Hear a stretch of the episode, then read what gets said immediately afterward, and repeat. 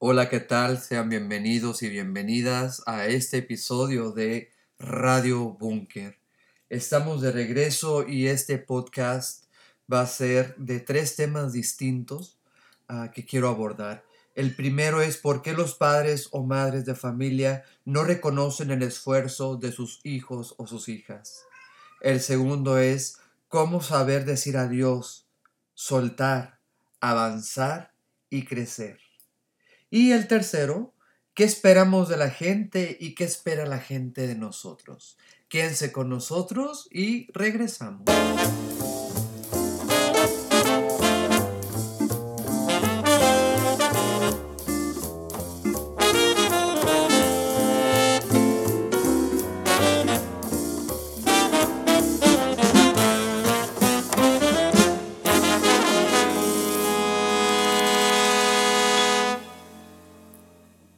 ¿Qué tal? Yo soy Avis Borboa y estás escuchando Radio Bunker. El día de hoy es un día muy especial porque son tres temas en uno. Ah, es un convito que, que les estoy regalando. Pero es un día especial porque este podcast lo quiero dedicar específicamente y en especialmente a Gwyneth Newman, que es ah, una de... que fue mi, mi, mi alumna en algún momento en la prepa. Ella sigue estando todavía en la preparatoria. Y es una mujer que sigo de cerca, es una mujer que me enorgullece saber que me permitió ser su maestro y conocerle y verle crecer. Eso se me hace muy chingón, ¿no? Y es una mujer a la que respeto, es una chava a la que admiro, es una chava a la que amo y la que siempre va a tener toda, toda mi atención y toda mi admiración y todo mi apoyo cuando sea necesario y en lo que le pueda apoyar. Este va dedicado para ti, Gwyneth. Eh, espero que pueda servirte de algo, porque son temas que si bien hemos hablado ya tú y yo, también son temas que mucha gente eh, quisiera abordar y no sabe cómo abordarlos. Y tú te has preocupado por esas, eh, por esas por hacer este tipo de preguntas, este tipo de cuestionamientos. Y muchos de los jóvenes y muchas de las jóvenes se dan cuenta que sí sucede lo mismo en casa, ¿no? Eh, en distintas situaciones. Y el primer tema es, ¿por qué de pronto ustedes como jóvenes sienten o se dan cuenta que todo el esfuerzo que están haciendo, todo lo bueno que, que están logrando, de pronto no se le reconoce en casa por sus papás, por su mamá o por su papá, o por ambos. Sí es muy común y yo voy a hablar desde la gente de mi generación. Yo soy una persona ahorita con 43 años.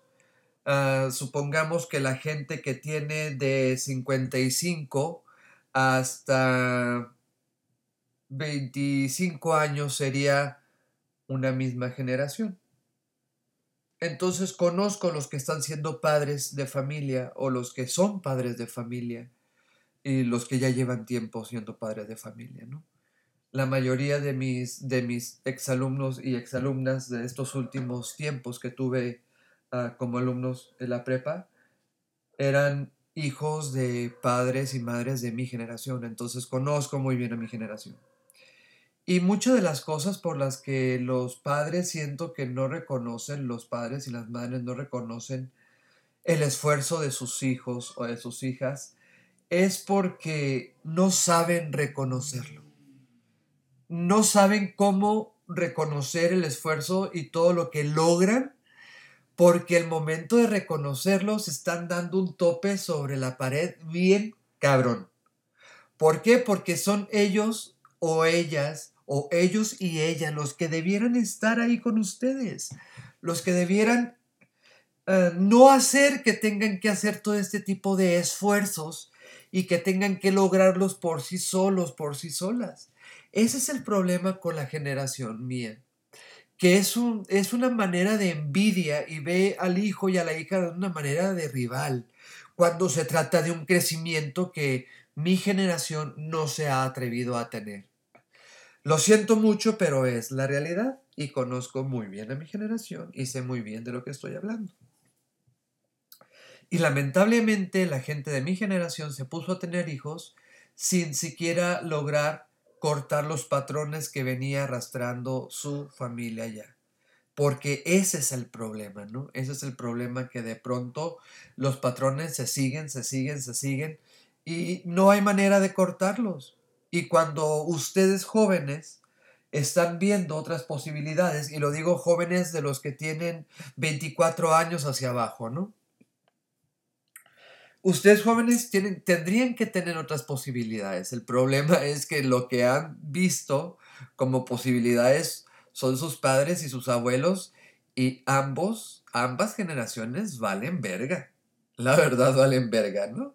Sabemos, si no, no tuviéramos la sociedad que tenemos, no tuviéramos el mundo que tenemos y no tuviéramos esta última desesperanza, porque ya no hay esperanza de salvar el mundo, ¿no?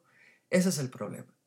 Entonces, ¿por qué los padres o por qué las madres no reconocen el esfuerzo de los hijos y de las hijas? Por eso, porque se topan con su propia realidad, porque se topan con una situación donde no fueron ellos capaces de estar ahí presentes para que no les costara un esfuerzo y que no se les exigiera más de lo que pueden ser como hijos, ¿no? Y yo creo que la única exigencia que puede tener un padre sobre los hijos es ¿Quieres estudiar? Entonces atiende la escuela, ¿no? O sea, hazte responsable de la escuela que tú quieres estudiar. ¿No quieres estudiar? Bueno, entonces ponte a trabajar. ¿Saben? O sea, mientras ustedes sean menores de edad, están sujetos a las reglas de la, de la casa de sus padres. Ahí no hay vuelta de hoja. Ahí no puedo yo hacer absolutamente nada aunque sé que es la cosa más absurda y la más estúpida, y que tengan que vivir bajo esas normas y esas reglas muy, muy tontas la mayor parte de las veces, pero pues son las reglas. Y mientras ustedes no puedan valerse por sí solos, por sí solas, y no tengan ustedes un lugar donde sea suyo, se tienen que venir a lo que hay en casa y no pueden renegar de ello. Y yo digo que mejor se acostumbren a vivir con ello el resto del tiempo que les quede. Porque, pues el chiste es que ustedes lleven tranquilo, ¿no? Y que también la lleven tranquilo con los progenitores que están ahí o con los que se encarguen de la casa, porque no son sus padres, ustedes lo saben. Sí, claro, hay ese amor, hay ese amor filial de ambos, de los padres a los hijos, de los hijos a los padres. Sí existe, claro que existe, ¿no? pero existe más como una unión cósmica, una unión esotérica, una unión, ay no, lo que quieran, pero no porque haya habido presencia, ¿no? Del 100% de los padres o de las madres, no es así. Sabemos que lamentablemente mi generación, ambos, tanto papá como mamá, tenían que salir, tienen que salir a la calle a trabajar, la mayor parte, eh, la gente promedio, tiene que salir a trabajar la pareja para poder sobrevivir con una familia. Y estoy hablando de un hijo y cuando mucho dos. Ahora imagínense las personas que tienen más de dos hijos. Entonces, no estoy defendiendo a mi generación, simplemente la estoy entendiendo, estoy entendiendo todos los huecos que trae y que, lamentablemente están perjudicándoles a ustedes específicamente, pero no es de manera personal. No lo sientan personal. Sus padres no los están atacando a ustedes porque son sus hijos, porque son ustedes a María, Juan, Pedro, Lidia. No. E, es un, es un mecanismo de defensa que están teniendo porque no saben cómo comportarse ante esta situación donde no han sabido tener la responsabilidad de estar al tanto de ustedes como debieran ser como padres. Sin embargo, se han preocupado por darles todo económicamente, materialmente o hasta donde puedan con sus posibilidades. Es lo que más se ha preocupado mi generación, que realmente darles un abrazo, darles un apapacho, ¿no? Cocinar, comer juntos, comer todos en la mesa. Imagínense lo importante que es la comida y todavía poder disfrutarla con tu familia en la mesa, con tus hermanos, con tus papás, con tus mamás, ¿sabes? O sea, es algo muy, muy rico y esa, esta generación se ha perdido esta relación que ha tenido con los hijos. Entonces, entiendo cómo ustedes como jóvenes si se sientan defraudados, se sientan defraudadas por sus padres, que sienten ustedes que no se dan cuenta o que no reconocen todo el esfuerzo que ustedes están haciendo, que a pesar de que ustedes se dan cuenta que la están perreando sus papás, o sea, ustedes están muy conscientes de eso, no son tarugos, están muy conscientes que sus papás la perrean. ¿Y qué es lo que hacen? Pues entonces ponen de su parte y hacen lo que mejor pueden en las áreas que les corresponde. Eh, me estoy refiriendo a la gente que realmente le echa ganas, ¿no? Porque hay mucho pinche joven que, que vale verga. Pero no, me estoy hablando de la gente que sí le echa ganas o que sí le quiere echar ganas y que sí se puede. Simplemente les estoy dando como un aliento de poder. Sí se puede, ¿no? Entonces, estas personas que han crecido solas y que saben el esfuerzo que les cuesta a los padres, pues mínimo hacen lo posible para no causar un problema más que le agregue a los papás. Eso me queda claro porque yo fui de ese tipo de, de, de, padre. Yo fui de ese tipo de, de, hijo. Con tal de no crear un ambiente tóxico, con tal de no crear un ambiente donde fuera, no sé, a crear otras situaciones, prefería verlo desde una manera práctica, ¿no? Y ya, párale contar, ¿no? Porque si no se vuelve un caos.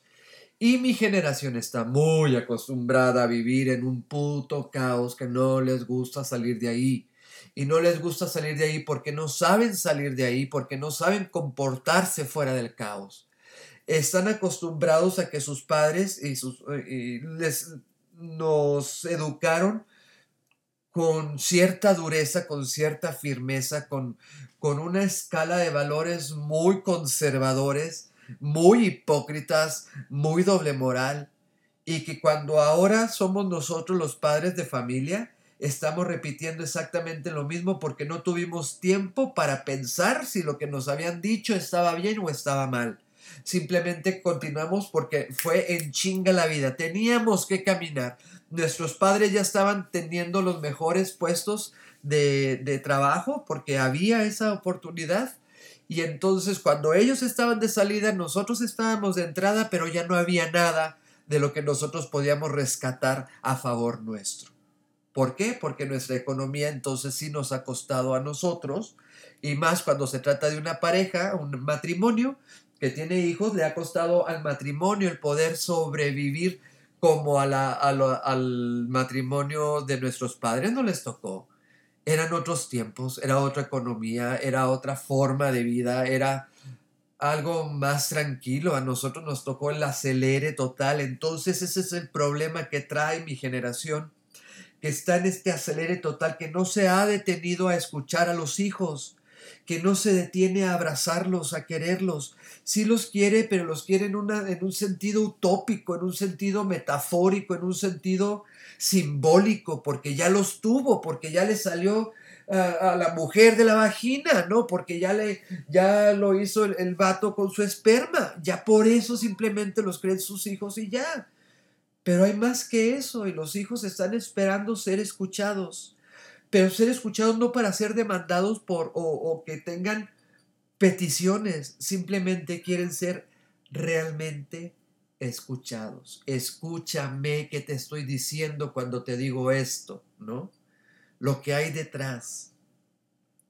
Mi generación no es de interpretaciones, mi generación no sabe interpretar. Para la generación mía es el blanco y negro, porque es lo más sencillo.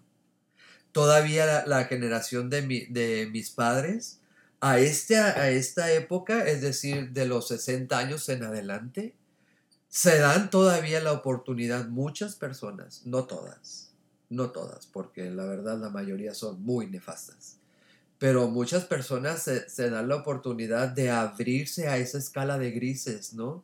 Y no nomás quedarse en blanco y negro. Y de pronto una que otra persona sobresale y ya ve una escala y gama de colores y combinaciones y todo. Bueno, mi generación no. Mi generación es muy ciega a ese tipo de, de horizontes, de visiones, ¿no? Es muy ciega esas cosas, porque está, está acostumbrada a seguir un patrón, a seguir un número, a seguir una disciplina. Y si no funciona la primera, entonces lo intenta la segunda. Y si no funciona la segunda, lo, intenta la tercera. Pero no es capaz, chingada verga madre, No es capaz de decir, si no funcionó la primera y la segunda la verga, ¿qué otra cosa hacemos? Vamos a inventar otras cosas. No, no es capaz de eso. Se casa con la puta idea hasta que le truene la, la, la tacha. Y le termina tronando la tacha y avienta toda la verga y no termina haciendo absolutamente nada. Esa es mi generación. Esa es la generación que vale verga en la economía, en la cultura, en el arte, en la educación, en la política y en la religión. Y ese es el problema que ustedes como jóvenes están cargando como padres que sí los podrán querer mucho, como ya les dije, de manera simbólica, porque si realmente les quisieran, güey, ¿cómo les hacen sufrir? Por favor no se están dando cuenta de la parte emocional. Quieren, según ellos y según ellas, el emplear la razón por los hijos y decir, yo soy mayor, soy la experiencia y tú no vas a coger hasta que no tengas 24 años. Cuando ellos y ellas cogieron a los 18 o a los 17 o a los 16, que no se hagan pendejos y pendejas. Pero ahora les brinca el escapulario, pues, ¿no? Porque es esta doble moral con la que aprendieron, con la que crecimos, con la que nos enseñaron y piensan que así tiene que ser el patrón. Pero se topan con pared cuando ustedes ahora, con esta libertad sexual responsable de muchas personas de ustedes, muchas otras no, porque ahorita tenemos una problemática muy grande entre los jóvenes, donde el índice ah, mayor de gente con VIH son la juventud en Baja California. Y está en mamón.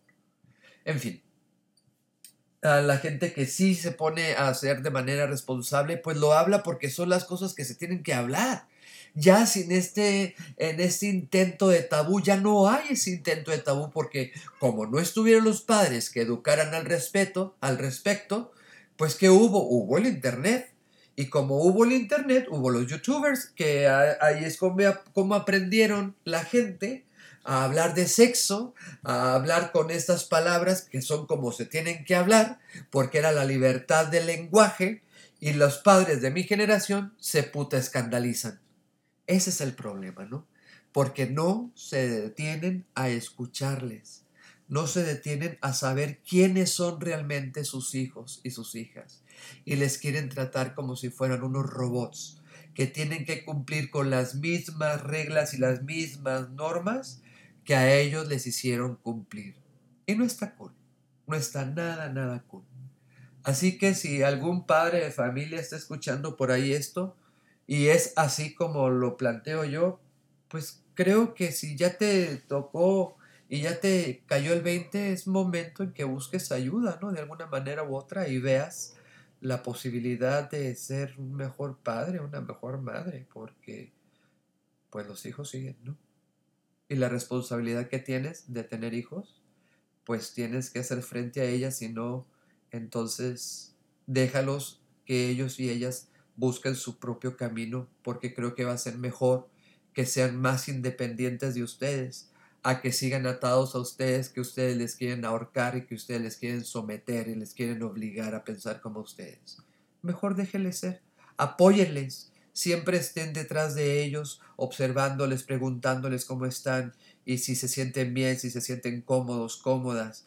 No los suelten, pero no intenten entenderles porque no es la intención que les entiendan, es simplemente que les dejen ser y que les dejen ser todas las posibilidades que ustedes no lograron ser. Y me refiero a los hijos que realmente se acercan a ustedes con buenas intenciones, ¿no? No, no los hijos que son malandros que ustedes maleducaron y que prácticamente los regalaron a la calle para que de la calle aprendieran lo mejor que pudieran. Y no los voy a, discriminar, no, porque diga malandros es discriminación, porque no lo hago en ese sentido, lo hago nada más como un adjetivo sin intención peyorativa. Porque me cae bien la gente que es malandra y yo me consideraría una persona malandra, así que no tengo problema. Me cae bien por eso, porque ha aprendido la practicidad de la vida, ¿saben? Porque la, ha sabido sobrevivir en la calle, porque le ha tocado sobrevivir en la calle. ¿Y gracias a qué? Pues gracias a los padres de familia, gracias a las madres, gracias al gobierno, al sistema, a la educación, a lo que quieran. Y ese es un problema que no podemos dejar que continúe. Entonces, hasta aquí les, es, es, el primer tema, el por qué los padres o las madres de pronto no reconocen, pues ya les acabo de decir el por qué no. y nos vamos con el segundo tema que es cómo saber decir adiós, cómo soltar para poder avanzar en la vida y poder crecer. Una de las cosas más importantes del ser humano debiera ser el aprender a crecer, ¿no? El que pueda aprender a crecer y ser otra persona. El problema mayor que tenemos es que no nos detenemos a escucharnos a nosotros mismos. Entonces es difícil el crecimiento o el crecimiento se vuelve en un proceso muy largo o en un proceso muy abrupto o en un proceso muy doloroso. Cuando sabemos las cosas, cuando sabemos el daño que nos hacen las personas, cuando sabemos el daño que nos hacen las cosas o los alimentos o, o las adicciones, por ejemplo, yo lo voy a hablar en, en mi cuestión del tabaquismo. Yo fui adicto, bueno, sigo siendo yo creo un adicto al tabaco por muchísimos años, 20 años, y con dos cajetillas diarias.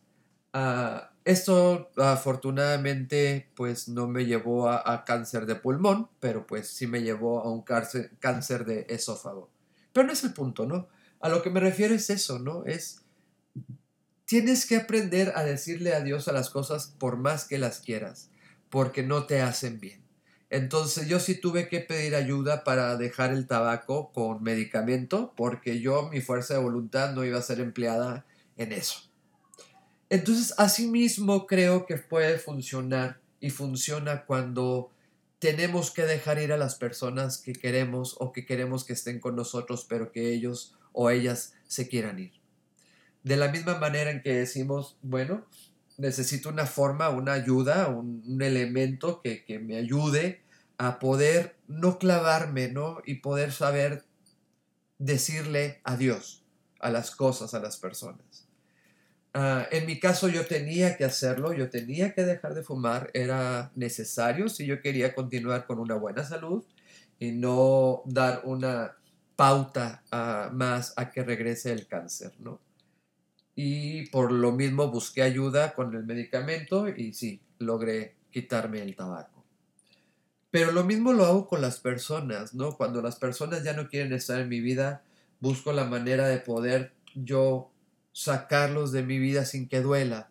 Y lo hago de manera calmada, ¿no? De manera en que les pueda agradecer en silencio el tiempo que compartieron conmigo, el tiempo que me dejaron compartir con ellos o con ellas, uh, los aprendizajes que, que tuvimos juntos, uh, los buenos momentos. Creo que cuando tú haces esos cierres, es cuando logras decir adiós. Y si quieres, se pueden quedar los recuerdos. Si los quieres retener, se van a quedar. Pero si no los quieres retener, también se pueden ir, los puedes dejar ir. Pero cuando dejas ir todas estas cositas, te sientes una persona mucho más liviana que cargas absolutamente con nada. Si la gente se quiso ir de tu vida, pues es decisión de cada persona, ¿no? Y así como ellos saben decir adiós, también nosotros debemos aprender a decir adiós. Y hasta aquí, ¿no? ¿Por qué? Porque no hay otra manera, no hay otra forma. Y es la manera en que nos ayuda a soltar, a soltarnos, al ser nosotros, a liberarnos, a hacer la libertad completa, ¿no? Entonces nos volvemos independientes, entonces nos volvemos personas autónomas, entonces nos volvemos personas responsables. Y cuando asumimos esa responsabilidad es cuando avanzamos. Y cuando avanzamos estamos creciendo. Y lo curioso de todo es que parte desde un dolor para llegar a un crecimiento. No debiera ser así, sin embargo, es así porque la sociedad nos los ha pintado así. Pero si a partir de este momento nosotros le quitamos toda esta carga negativa, toda esta carga dramática del proceso, del soltar, del decir adiós, créanme, las cosas se vuelven mucho más fáciles de lo que se puedan imaginar. Así que la única recomendación en este tema que yo les puedo decir, el cómo saber decir adiós, es eso. Quítenle toda la carga emocional que le están imprimiendo a la persona que le están dejando ir o a la persona que se quiere ir o que se ha ido. Quítele toda esa impresión que le han dado a esa persona de lo que fue su amigo, su amiga, su mejor amigo, uh, su familia, no sé, su mamá, su papá, su hermana, lo que fuera, ¿no? Quítele toda esa intención y toda esa impresión emocional y véanlo como una persona común y corriente que decide irse, que toma una decisión y decide irse. Y tú tienes que tomar una decisión también porque te acaban de dar una decisión que te afecta a ti. ¿Qué haces? Lo tienes que ver desde una manera razonando, no sintiendo, porque si lo haces de una manera desde el vientre, desde las entrañas, desde el sentimiento, entonces te vas a quedar estancado toda tu vida y no vas a poder avanzar y entonces no vas a poder saber decir adiós.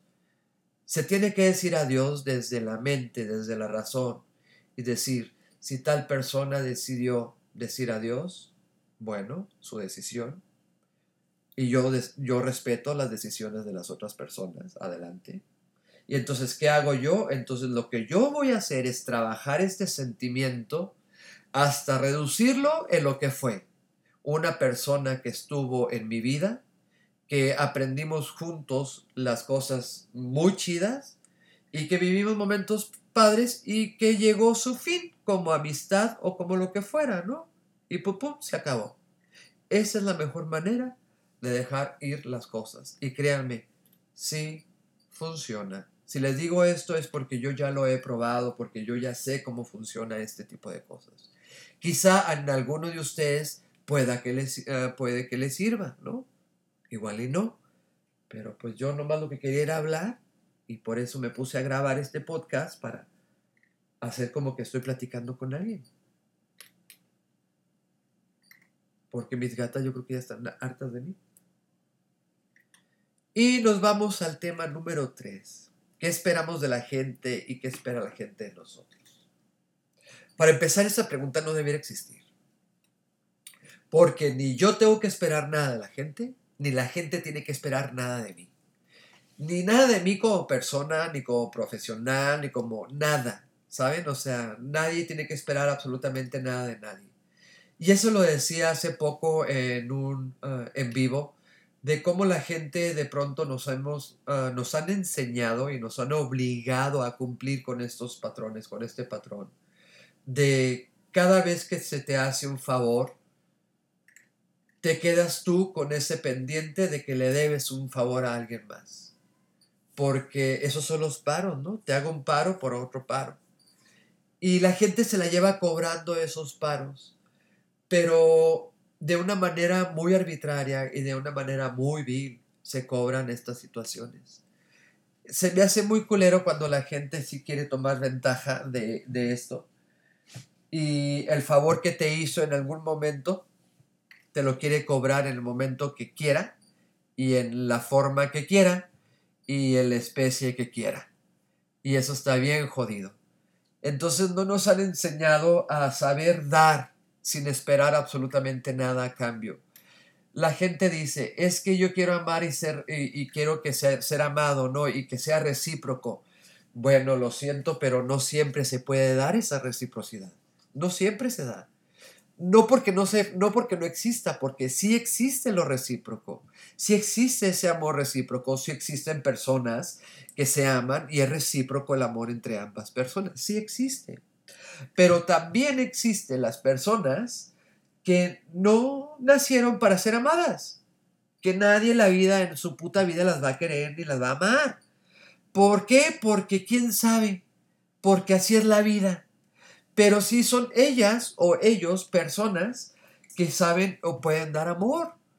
Entonces yo nomás les diría a estas personas que nadie las va a amar, lo siento, pero no es nada malo pues. Pero lo que les puedo recomendar es aprovechen, aprovechen porque entonces tienen toda la libertad de conocer un putero de gente y no tenerse que aferrar a una sola. Y pueden conocer mil formas de ser felices con miles de formas de personas y no con una sola pareja. Aquellas personas que tienen una sola pareja y es un amor recíproco, qué chingón, ahí quédense, no tampoco anden de putillos y de putillas ahí buscando nada, están muy bien ahí. Yo me refiero a las personas que de pronto sabemos que nacieron para no ser amadas. Simplemente son recibidas, pero no son para ser amadas. Entonces que aprovechen y que conozcan una temporada con un ratito con alguien y ya se vayan con otra persona y se vayan así con una persona y vayan conociendo muchas personas. Eso sería lo, ideal. Pero no esperen nada de nadie, por favor. Esperar algo de alguien es limitarlos.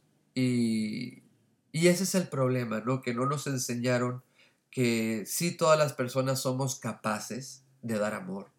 Somos capaces, dije. No quiere decir que todos somos, que no todas las personas damos amor. Eso no lo estoy diciendo. Ah, somos capaces. Pero no todas las personas son capaces de ser amadas. Eso es muy importante. Porque cuando reconocemos esa parte, entonces avanzamos y decimos, no nos aferramos a nada ni a nadie, no nos aferramos a ese sueño que nos ha vendido la sociedad, ¿no? De una pareja ideal, eterna, que comparta contigo, cuando igual puedes compartir con estas pequeñas parejas eh, a lo largo de tu vida si es lo que quisieras. O bien compartirlo simplemente contigo e invitar a personas que, contigo compartan, pero es que tú ya les invites a ellos o a ellas. Y eso se vuelve una manera más consciente, de una manera más liberadora, de una manera más chida, donde ya te estresa menos la vida porque ya no esperas absolutamente nada, simplemente vivirla, disfrutarla y ser tú y no esperar a que alguien llegue tóxico y te chingue otra vez y te chingue otra vez y te chingue otra vez, porque sigues tú repitiendo el patrón. Pero el patrón no es ese, el patrón es que no eres una persona que nació para ser amado o amada y tienes que estar consciente de ello. Si estás consciente de ello, entonces puedes avanzar. Si no, vas a estar detenido o detenida en un círculo vicioso tóxico del que difícilmente vas a poder salir y cuando tengas tus hijos o tus hijas, les vas a enseñar la misma mierda que tú has aprendido.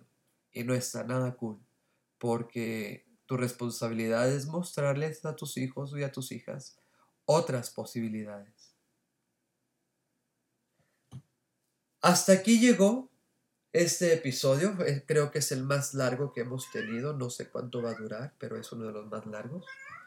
Ah, ustedes disculparán, pero Magda anda un poco irritable porque anda en brama y por eso la escucharán por ahí maullar. Pero pues yo vivo con ellas y les permito que, pues, pobrecitas, ¿no? Ni modo que les prohíba que, que hagan ese tipo de cosas. Muchísimas gracias por escucharme, por acompañarme y si les gustó, pues qué chido. Si no les gustó, ya se lo aventaron hasta ahorita, pues igual que chido. De todos modos ya, pues ya me escucharon, ¿no? Ah, esto lo hago con mucho gusto y si, si lo quieren compartir, háganlo. Y si no lo quieren compartir, pues igual, muchísimas gracias. Así que les veo pronto en el próximo episodio de Radio Bunker. Hasta la próxima. Adiós. Yo soy Avis Borboa.